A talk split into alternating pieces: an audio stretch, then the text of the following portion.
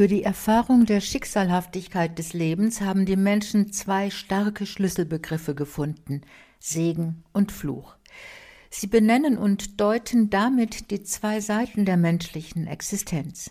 Das Leben kann schön sein, aber auch grauenvoll. Wie fühlt es sich konkret an, das eigene Leben als segensreich zu erleben oder als verflucht? Kann sich ein als verflucht erlebtes Leben in ein segensreiches verwandeln und umgekehrt? Wer segnet, wer verflucht? Fragen, die wir in diesem Extra stellen.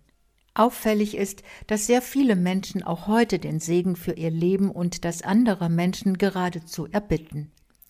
Kirchliche Segensfeiern sind stark nachgefragt, selbst bei kirchenfernen Menschen. Und vielen Kindern ist der Segen der Eltern für ihren Lebensweg, deren wohlwollendes Ja nach wie vor wichtig. Dass die Demonstrationen gegen Krieg und Gewalt und für den Frieden, die breite Unterstützung von Flüchtlingen, eine Parteinahme für eine Art gesegnetes, also gedeihliches Miteinander sind, ist evident. Denn über jedem Krieg liegt ein Fluch, weil er eine Spirale von Grausamkeit, Tod und Verderben in Gang setzt.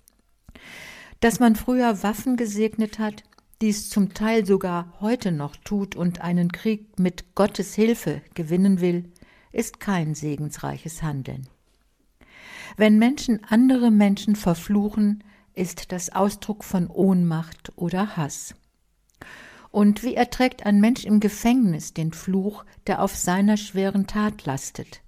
Darüber sprechen wir in diesem Extra mit einem Gefängnisseelsorger. Segen und Fluch.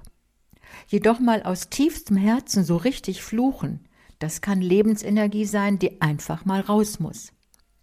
Anderen Menschen Segenswünsche mit auf den Lebensweg geben, das zeugt von Zuneigung und Solidarität.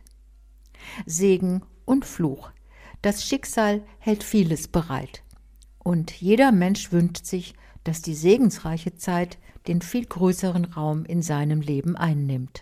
Dieser soeben gehörte Inhalt ist in der Zeitschrift Public Forum Extra zu lesen. Public Forum Extra erscheint mit zwölf Ausgaben im Jahr.